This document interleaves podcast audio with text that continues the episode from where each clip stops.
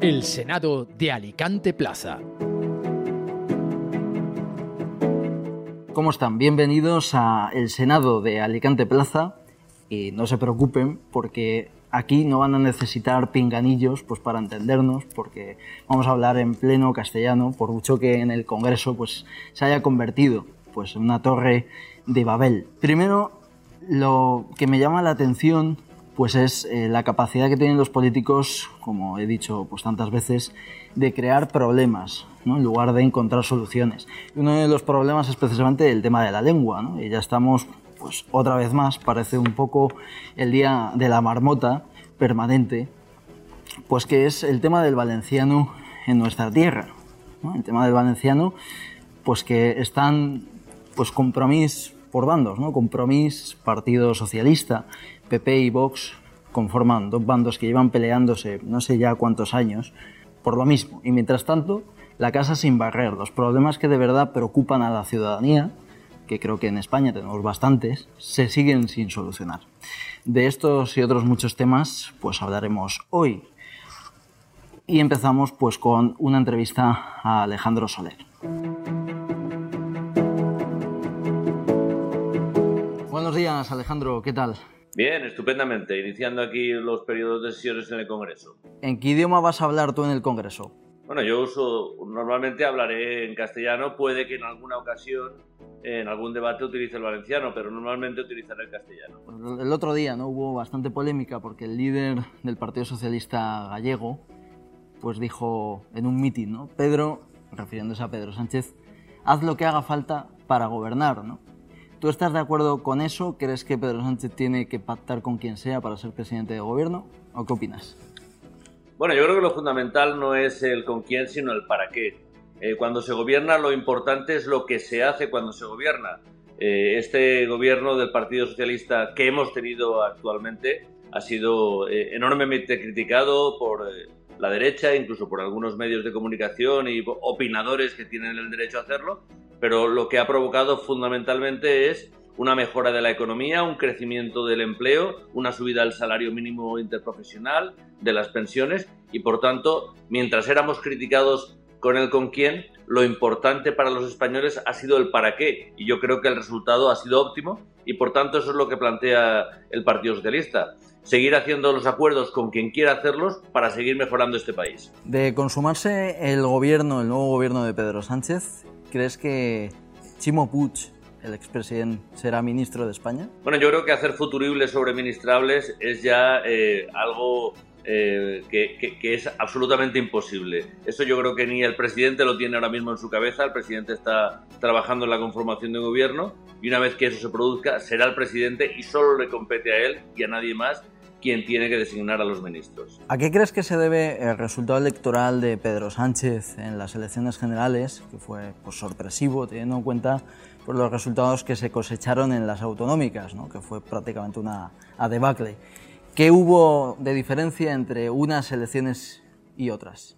Bueno, yo creo que fue un elemento fundamental la confrontación de dos modelos. Un modelo de derecha en la que el PP suma con Vox y han generado un retroceso eh, escondiendo la violencia de género, negando eh, la principal lacra social de este país, minusvalorándola, también generando una censura cultural, diciendo lo que se puede exhibir o no se puede exhibir desde el punto de vista cultural, intentando, por tanto, generar un retroceso, intentando meter en las instituciones a quien les dicen a las mujeres cuándo tienen que ser madres y yo creo que eso ha generado una alarma, una alerta social democrática y mucha gente fue a votar al Partido Socialista y a las fuerzas progresistas para evitar que la derecha de la mano de la ultraderecha pudiera generar retrocesos en este país. ¿Qué crees que falló en las elecciones municipales y autonómicas pues para que se despojase al Partido Socialista de todo el poder institucional eh, a nivel territorial que tenía? Bueno, yo creo que los resultados en muchos lugares no fueron malos. De hecho, el Partido Socialista obtuvo un muy buen resultado en la comunidad valenciana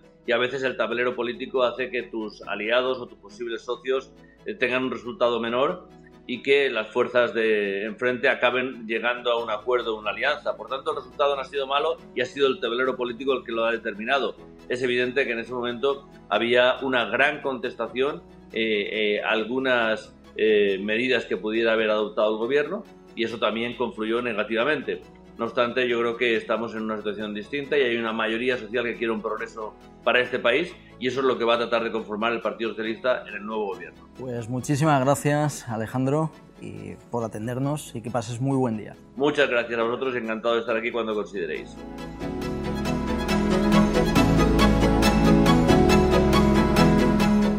Y tenemos pues tertulia con, eh, me acompañan pues tres personas. Antonio Ardiz, buenos días, ¿qué tal?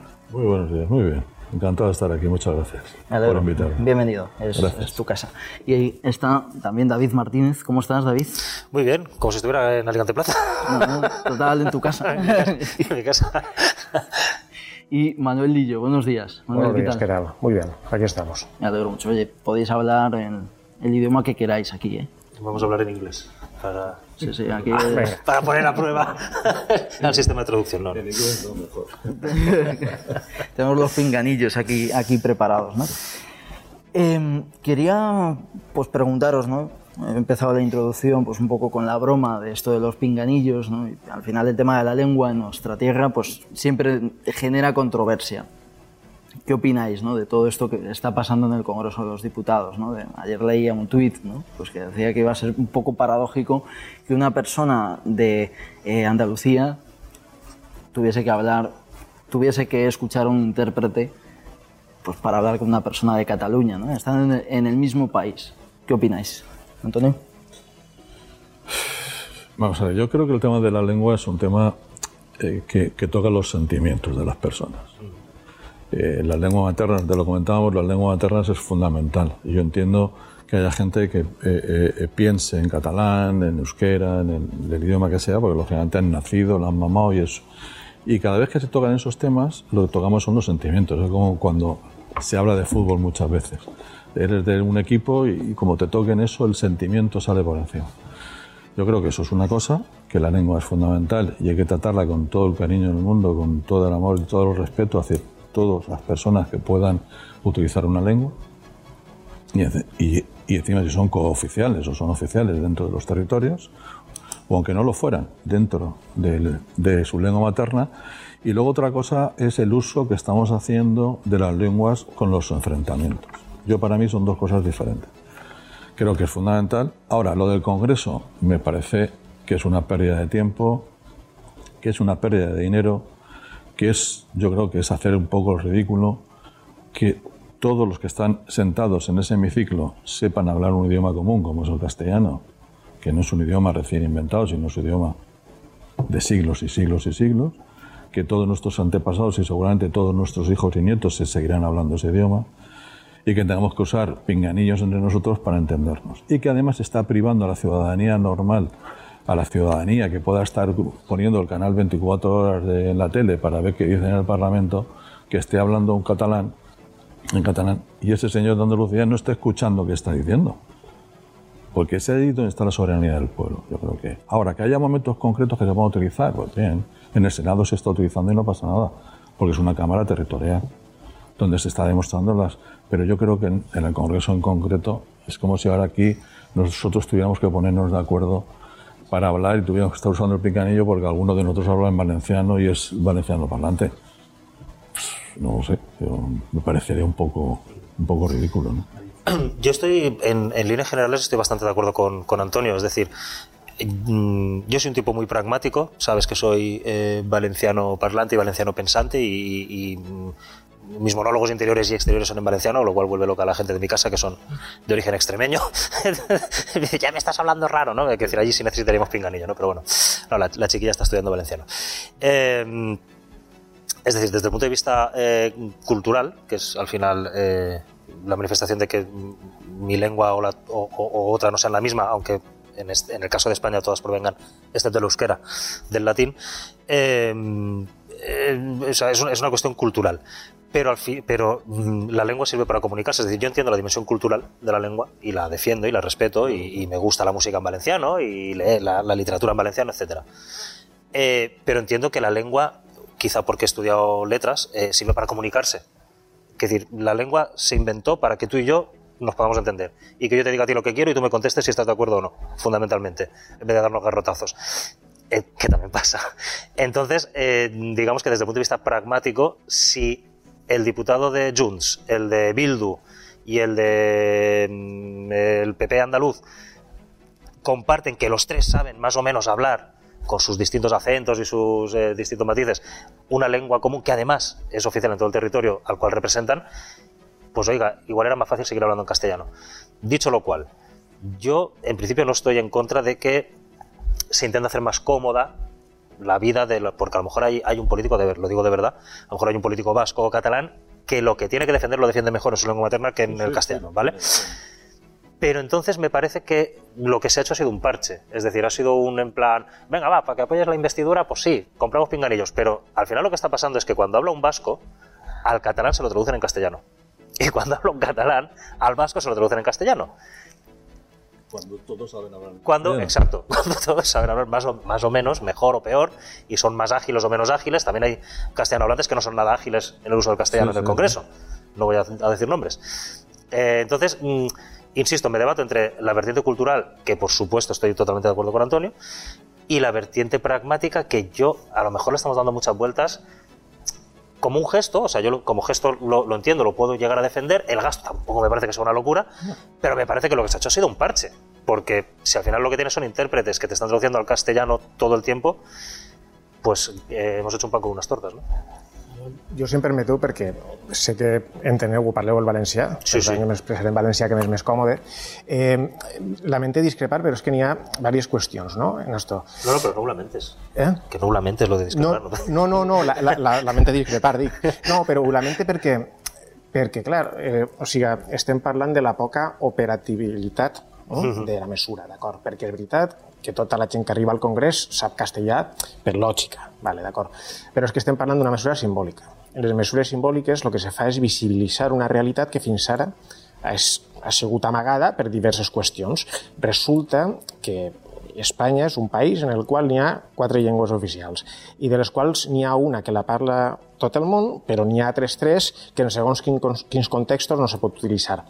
Quin millor escenari, me pregunto jo, que una cambra de la sobirania nacional per a poder reflectir aquesta diferència cultural que no tindria que ser una diferència incòmoda, sinó tot el contrari, perquè no ens oblidem que al final el que s'està fent és permetre parlar en llengües cooficials a través d'un sistema de traducció que no és excessivament car, que jo puc entendre que la gent diga hòstia, els diners més important per a altres coses, d'acord, però al final sempre va per barris, no? perquè per a alguns la monarquia no serveix per a res, per a altres és molt important, per a altres una bandera d'Espanya gegant el 12 d'octubre és fonamental, també és una despesa, vull dir que al final així no, no plou mai a gust de, de tot el món, com diuen, no?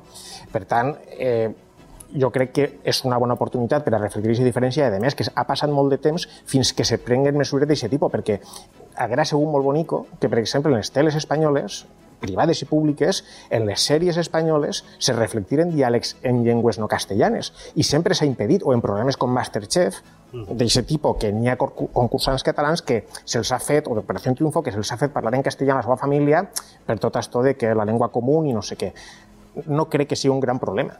Pot ser, el problema, crec jo, és que n'hi ha gent que odia les llengües que no són la castellana i ho, i ho reflecteixen i actuen com a tal. El problema és eixe, perquè sense eixa gent este problema no seria gros, seria una diferència que ens agradaria a tots. I jo crec que la, el punt està ahí. No és el problema que se'n parlen aquestes llengües, sinó que n'hi ha gent que no vol que se parlen aquestes llengües. I és el problema. No, però jo, jo, jo crec que no hem discrepat, però dius, lamento discrepar, jo crec que no hem discrepat. Ah, estem, en essència estem d'acord, eh, és a dir, eh, a mi no em molesta en absolut, y a Antonio tampoco le molestará, que se hablen eh, cuatro o cinco lenguas en, en- en el territorio español. Eh, yo no voy a ser de los que dicen, pues si son cooficiales deberían saberlas todas, porque estoy seguro de que eh, Arnaldo Otegui no sabe hablar gallego, o a lo mejor sí, me equivoco, no lo sé. ¿no? Diria que no. Pero digamos, no, pues tú tendrías que saber, ya, y tú tendrías que saber la otra, y, tú tendrías que- y todos tendríamos que saber cinco, y a lo mejor no tenemos tiempo para aprendernos las cinco, por mucho que nos puedan gustar, ¿vale? Yo tengo la suerte de que como una es mi lengua materna, y la, bueno, y la otra también, que, que sí, yo soy, creo que me considero bilingüe prácticamente al 50, ¿no? Eh, pues, oye, pues fantástico eso que tengo adelantado, pero yo entiendo que hay gente que leches, ¿no? No, pues ahora aprende gallego, catalán, con el catalán sabes valenciano. Y- per això no s'ha plantejat. eh? no, dir- por eso digo que no, pues que en vez de traductores, que como son representantes de la soberanía nacional, que sepan. Hostia, no. No, no, no, no vamos locos Pero tampoco. Ha ¿no? comentado una cosa que yo ahí discrepo. Dice, hay personas que no quieren que se hablen esas lenguas. Que yo considere que no sea conveniente que se hable eh, en, en las Cortes no significa que no quiera que se hable. No, no, lengua. no iba por ti. Eh, No, no me refería a tú precisamente. No, no. Vamos a ver. Extremistas hay en todas partes y, y tontos, como dice aquel, hay más que botellines muchas veces, ¿no? Y- y- bueno, o somos más tontos que botellines, porque yo me incluyo también en los tontos, ¿no? Sí, no, no, es verdad. Muchas veces eh, yo, yo creo que opinamos de cosas que no tiene sentido que podamos opinar porque no conocemos, ¿no? Pero yo creo que el sentido común tiene que primar en la vida. El otro día se reunieron el PNV y Junts en, en Bruselas con, con Puigdemont. ¿En qué idioma hablaron? En castellano. O ellos dos, que uno es catalán y el otro es vasco, uno hablaba en catalán y el otro en euskera y había intérpretes. No, hablaban en castellano. Si ellos entre ellos hablan en castellano, porque no es, no es lógico que si tú y yo hablemos tengamos un traductor si los dos conocemos el castellano. Yo creo que igual en las cortes. Hay muchos invitados a las cortes que van que no tienen por qué saber catalán. Y tienen que escuchar lo que dice porque, tiene, porque hay personas que toman decisiones muy importantes en su vida cuando oyen a los parlamentarios hablar. Y hay gente que los escuchamos en la televisión, en directo, donde no tenemos traductores. Y yo, si el señor Otegui está diciendo algo y me interesa escucharle, quiero entenderle.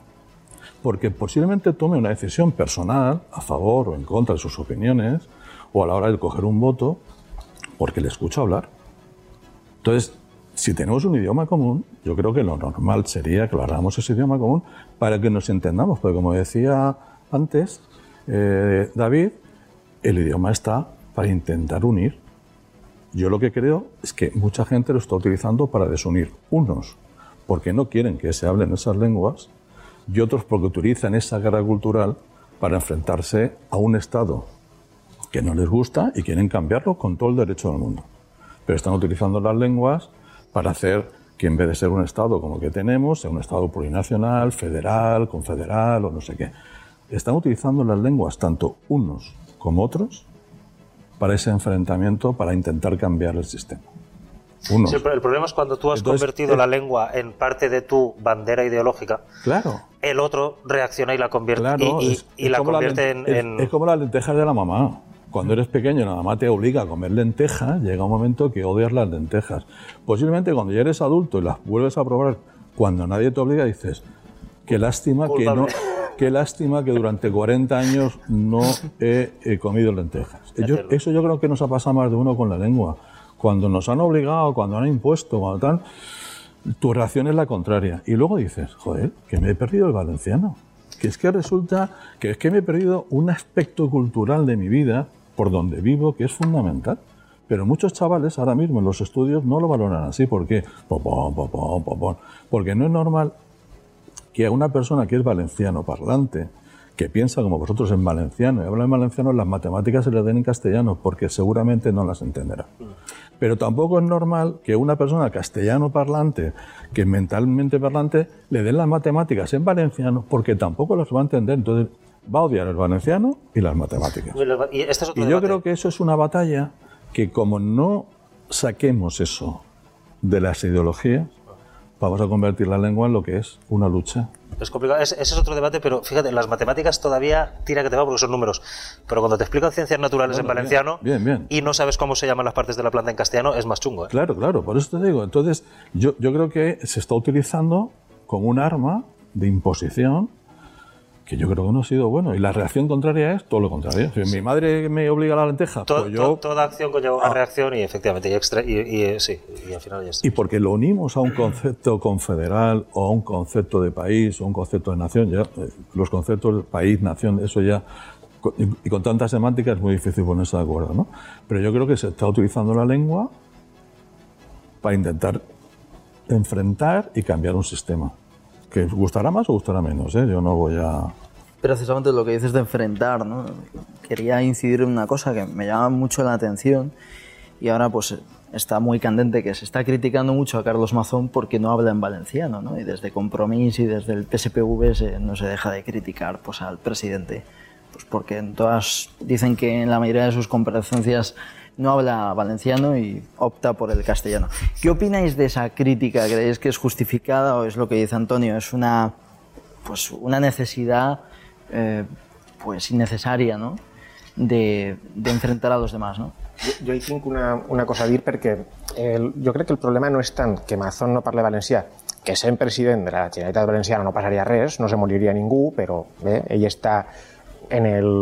En, ell pensa que no cal aprendre valencià perquè n'hi ha coses més importants, d'acord? Eh, però no és tant això com que el fet que ell sent president i no havent-se preocupat mai en la vida pel valencià, i la prova és que en quasi 50 anys no el parla, ara en 10 conselleries, entre ells, el, bueno, el president més nou consellers, només una parla valencià, i estan fent la guerra cultural teòricament defensant el valencià, llegint declaracions institucionals en valencià sense saber parlar el valencià en l'únic objectiu de diferenciar-lo del català, que és la gran mentida que durant dècades ha arrossegat la dreta dècada rere dècada per enfrontar. Jo crec que la criticava més per ahir que pel fet que no sàpiga valencià, que també pot ser criticable. Però, evidentment, si Mazón, sense haver parlat mai en valencià, ara se clava en esta guerra cultural i, a més, s'autoproclama defensor del valencià, quan el primer que ha dit que farà en l'educació és llevar el valencià de segons quins territoris, que tenen la majoria absoluta, bueno, majoria absoluta no, governen amb Vox en majoria absoluta i, per mm. tant, eh, ells estan legitimats per a prendre les mesures que consideren necessàries en el terreny educatiu sempre i quan no vagin en contra de l'Estatut. Jo ahir, evidentment, no, no puc entrar perquè és una majoria que governa i, per tant, fa lleis, però si tu t'autoproclames defensor del valencià i prens aquest tipus de decisions, com a mínim és contradictori. Jo crec que la crítica va més per ahir que per un altre costat. Os la lanzo a vosotros dos. Es una repregunta, una segunda pregunta, respondiéndote o preguntándote a ti también, ¿no? eh, Manuel. ¿Hay que ser tan puristas? Es decir, esto es el castellano, los andaluces no hablan de la misma forma que un castellano, por ejemplo. Entonces, al final no sería un poco, y yo he dado pocas clases de valenciano, porque no soy de aquí, pero yo recuerdo que los acentos, por ejemplo, son diferentes en cada lengua, ¿no? Es decir, el, en catalán son de una forma, en valenciano son I distintas. que ell és del Colló d'Alacant o en d'orígens en el Colló d'Alacant no parlem igual, per exemple. Claro, El que passa és que ha una normativa unitària igual que l'accent andalús eh, se reconeix oralment, però no està recollit en la normativa No està, unitària de la RAE, com és normal, és que totes les llengües que estan normativitzades tenen que tindre un codi comú, perquè si no, no serien llengües, serien dialectes i no estarien regulats i no s'explicarien Después de la lengua está el habla, que es la forma particular de cada hablante de, Sí, de hablar una lengua, ¿no? Pero, pero reivindiquen creo, l'accent... que no hemos, creo que no hemos venido a hablar de, de- Clar, és que estem parlant d'això, no estem de parlant de, purisme. sociolingüística. No estem parlant de purisme, estem parlant d'una altra Eh, cosa. yo creo que Carlos Mazón, de- decía aquí mi, mi compañero eh, que no pasa nada, yo creo que sí pasa. Si eres el presidente de la comunidad valenciana, que menos que hablar valenciano. Mejor, peor o, medio pensionista, pero por lo menos hacer el esfuerzo. Eh, ¿No pasa nada? No, no pasa nada. Puede presidir, puede presidir, pero debería dar ejemplo intentando hablarlo en la medida de sus posibilidades. Tuvimos un presidente que no hablaba nada de valenciano, pero porque era de Cartagena. eh, y tampoco, tampoco se preocupó, ¿vale? Y porque a lo mejor por Benidorm no era el lugar más propicio para aprender eh, valenciano, a lo mejor era más fácil aprender holandés. El caso, ¿se le puede criticar? Bueno, se le puede criticar. ¿Es, es, una cuestión decisiva para su gobernanza? No, pero yo creo que no estaría de más que, lo intentase. Y luego, eh, ha comentado Manuel el tema de, de la guerra cultural. Eh, a mí me parece un poco absurdo, en fin, eh, con el máximo respeto a, la historia centenaria que tiene. Volver a ir a la Real Academia de Cultura Valenciana, que todos sabemos que tiene una postura secesionista respecto de la lengua que hablamos entre los Pirineos y, y, y la esquinita esa de Murcia. Em, cuando es un debate que está científicamente, científicamente, ¿vale? Luego cada uno se puede sentir lo que quiera a nivel político, incluso a nivel biológico, como estamos viendo. Pero cuando es un debate que científicamente está superado, volver a intentar abrirlo. Además, leches, Carlos Mazón, es que no lo abrió ni Zaplana, coño. Con perdón.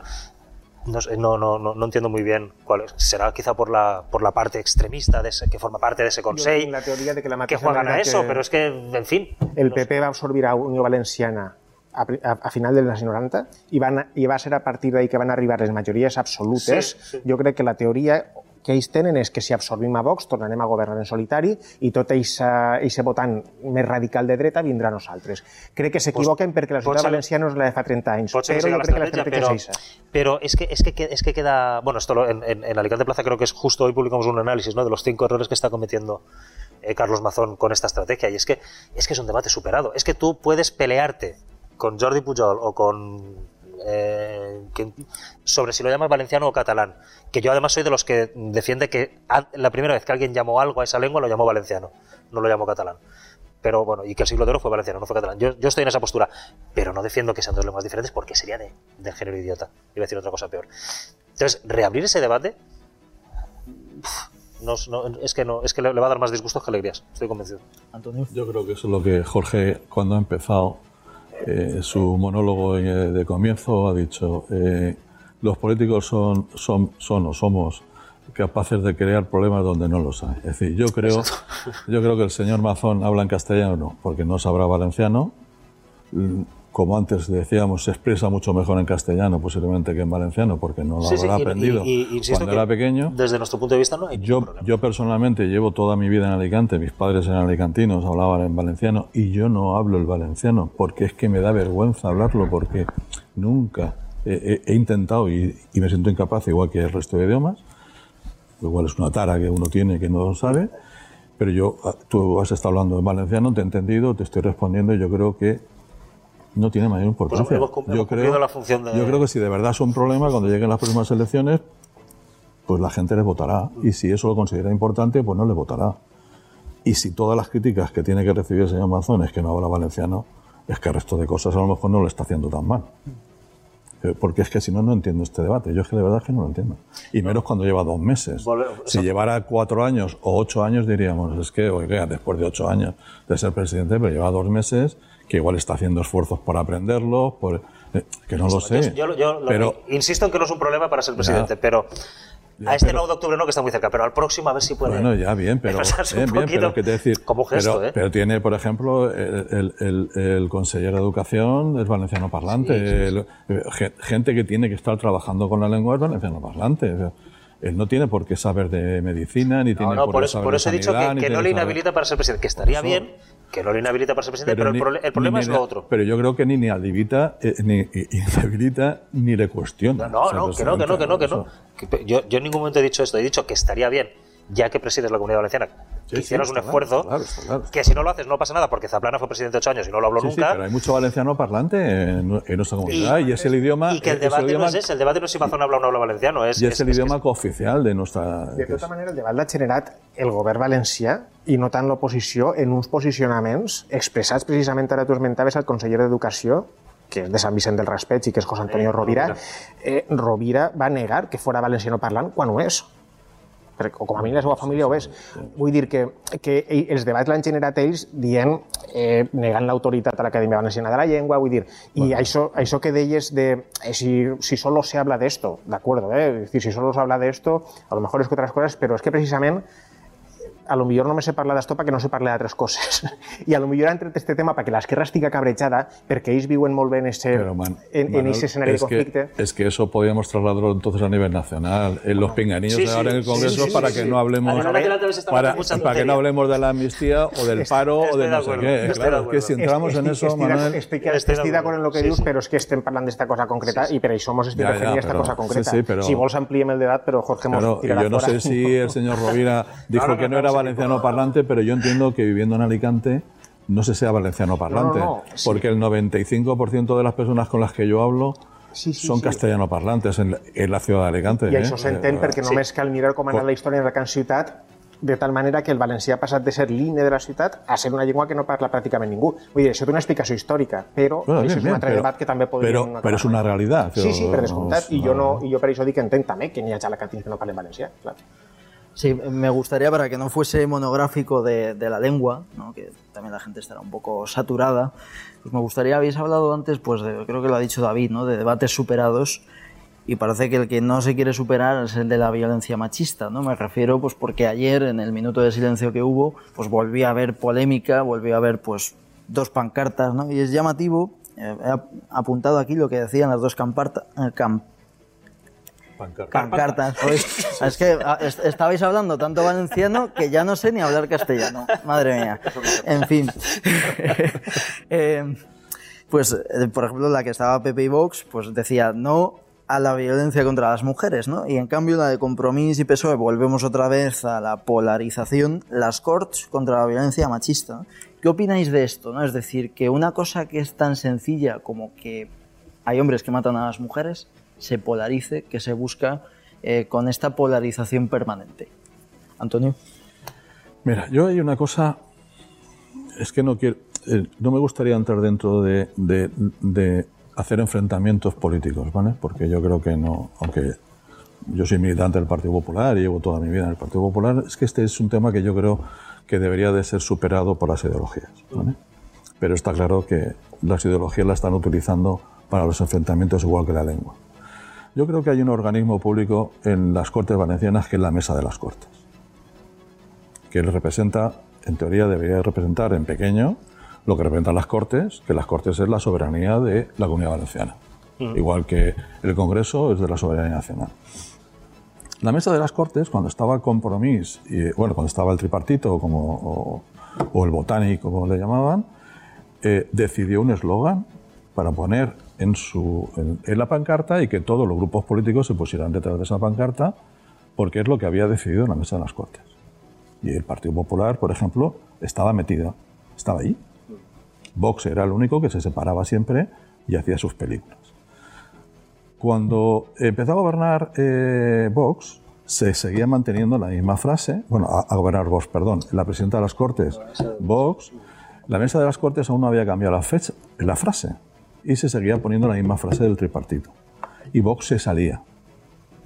Y Compromís y el PSOE y el Partido Popular y Podemos se ponían detrás de la pancarta que la mesa de las Cortes había decidido. Si no recuerdo mal, ahora la mesa de las Cortes, tiene otra mayoría, a cambiar el eslogan. Yo creo que los que se salen ahora del sistema no son el PP y Vox. Yo creo que ahora Compromís y el resto el PSOE, son los que ahora están utilizando esto como el enfrentamiento. Lo que antes hacía Vox, ¿eh? Yo creo que está haciendo lo mismo. Es decir, la mesa de, la mesa de las Cortes, si no me equivoco, ha aprobado la frase no a la violencia contra las mujeres, porque tienen mayoría. Yo creo que ahora todos deberían de ponerse detrás de esa pancarta. Y si dentro de cuatro años, porque no a la violencia contra las mujeres es no contra la violencia, que es lo que está pasando, están matando a mujeres llámale violencia de género, llámale eh, violencia machista, llámale como quieras, pero al final es contra las mujeres, ¿no? Lo que estamos defendiendo todos es que no haya violencia contra las mujeres. Si eso lo aprobó la mesa de las Cortes, yo creo que todos los partidos políticos deberían de ponerse detrás de esa. Y si dentro de cuatro años vuelve a ganar el tripartito y cambia la frase, todos los partidos políticos deberían de ponerse detrás de la frase que decide la mesa de las Cortes. En el momento que utilizamos eso para los enfrentamientos, es cuando yo creo que se pierde el derecho a decir, es que tú no te pones detrás de mi pancarta. Alguien tendrá que decidir cuál es la pancarta y yo creo que son los organismos legales que son los que deciden. Ahora, como partidos políticos, ellos quieren ponerse otra en otro sitio, otro día, a otra hora, que el PSOE, el compromiso se pongan donde quieran, a la hora que quieran. Pero si lo hacen como las Cortes, debería decir lo que diga la mesa de las Cortes. ¿Qué es lo que dice la ley? Yo creo que, eh, lo lamento, mi postura en este tema es, es, es, difícil de defender en un podcast de, de 30 minutos, ¿no? Tendría que hablar mucho. A mí lo que, lo que me parece marcianísimo es que estemos hablando de lo que dice una pancarta. Es decir, yo creo que el debate está en qué medidas se pueden adoptar para que claro. esa realidad que sucede Claro. le guste a Vox más o menos que se acuse, porque siempre son hombres los que matan a sus mujeres, cuestiones biológicas, antropológicas, sociológicas, culturales, económicas, me da igual. Es una realidad que existe, que hay que combatirla. Y yo creo que pelearse por si pone machista o pone contra las mujeres una pancarta, para empezar, no sé cuántas muertes va a evitar esa pancarta. Dudo bastante que evite ninguna. Es decir, evitará muertes, más recursos policiales, más mm, psicólogos, más mm, gente atendiendo el 016, mm, más educación, más otras cosas, no más pancartas. Sí, sí, está creo. claro, está claro, está claro. Pero luego además que, que se estén peleando por si dicen machista o contra... ¿Qué pasa? Que si es contra las mujeres incluye que haya mujeres que matan a mujeres y entonces a la izquierda quiere que quede muy subrayado que son hombres, que ya lo sabemos. Quiero decir, es que no, no, no- no veo ni dónde está el debate. Pues, hostias, si me dijeras, es que la pancarta de Vox y, y de, o de la de las Cortes dice no a, a los falsos alunizajes. Sí, sí. Entendería que se estuvieran peleando. Pero entre violencia machista y violencia contra las mujeres, ¿qué pasa? Que es que, no, no, no- que si no pone machista no culpabilizamos bastante a los hombres y por eso no les gusta a los otros. Y si pone machista culpabilizamos demasiado a los hombres y no les gusta a aquellos. No entiendo dónde está el debate y sobre todo lo que no entiendo es que esto sea objeto de debate. Me parece una marcianada espectacular. Eh, Manuel, Y aquí tienes, me callo. Eh, un minuto i medio. No, no, minuto de oro, acabe, debate. Acabe fins i tot abans.